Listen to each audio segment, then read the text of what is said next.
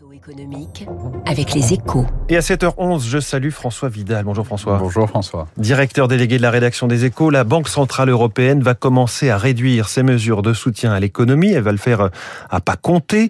Mais cette décision est le signe que l'Europe est en train de sortir de la crise du Covid. C'est aussi, selon vous François, le moment de, de rendre justice à l'action des Européens depuis 18 mois. Je, je crois, oui. Alors je sais bien hein, que l'Union Européenne et ses principaux États membres n'ont pas été exemplaires hein, depuis mars 2020 incapables d'endiguer la première vague épidémique pour cause d'impréparation. Ils ont ensuite été débordés par le flot de, de malades hein, pour beaucoup d'entre eux, avant de connaître un gros retard à l'allumage dans la campagne vaccinale. C'est bien simple, hein, le vieux continent semblait avoir toujours un train de retard sur le reste du monde développé.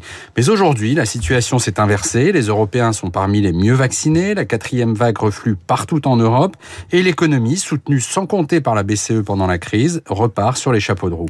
Bref, l'horizon se dégage alors qu'ailleurs dans le monde, l'heure est toujours à la mobilisation générale. Oui, hier, euh, Joe Biden a présenté un nouveau plan de lutte contre le Covid. Oui, pour essayer d'endiguer le regain épidémique provoqué par le variant Delta, car les États-Unis, qui ont longtemps fait la course en tête sur la vaccination, sont bloqués autour de 50% de la population complètement protégée, contre près de 70% en France, par exemple. Quant à l'Asie, elle touche aujourd'hui les limites de la stratégie zéro Covid, hein, qui lui impose de garder ses frontières hermétiquement fermées, sous peine de voir s'envoler le nombre des contaminations.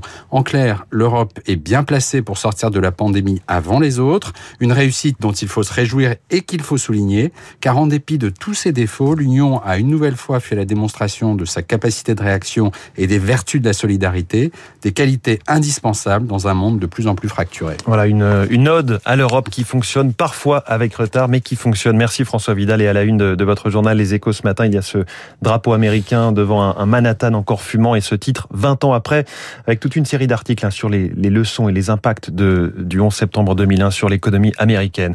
À lundi, François. Radio Classique, il est 7h.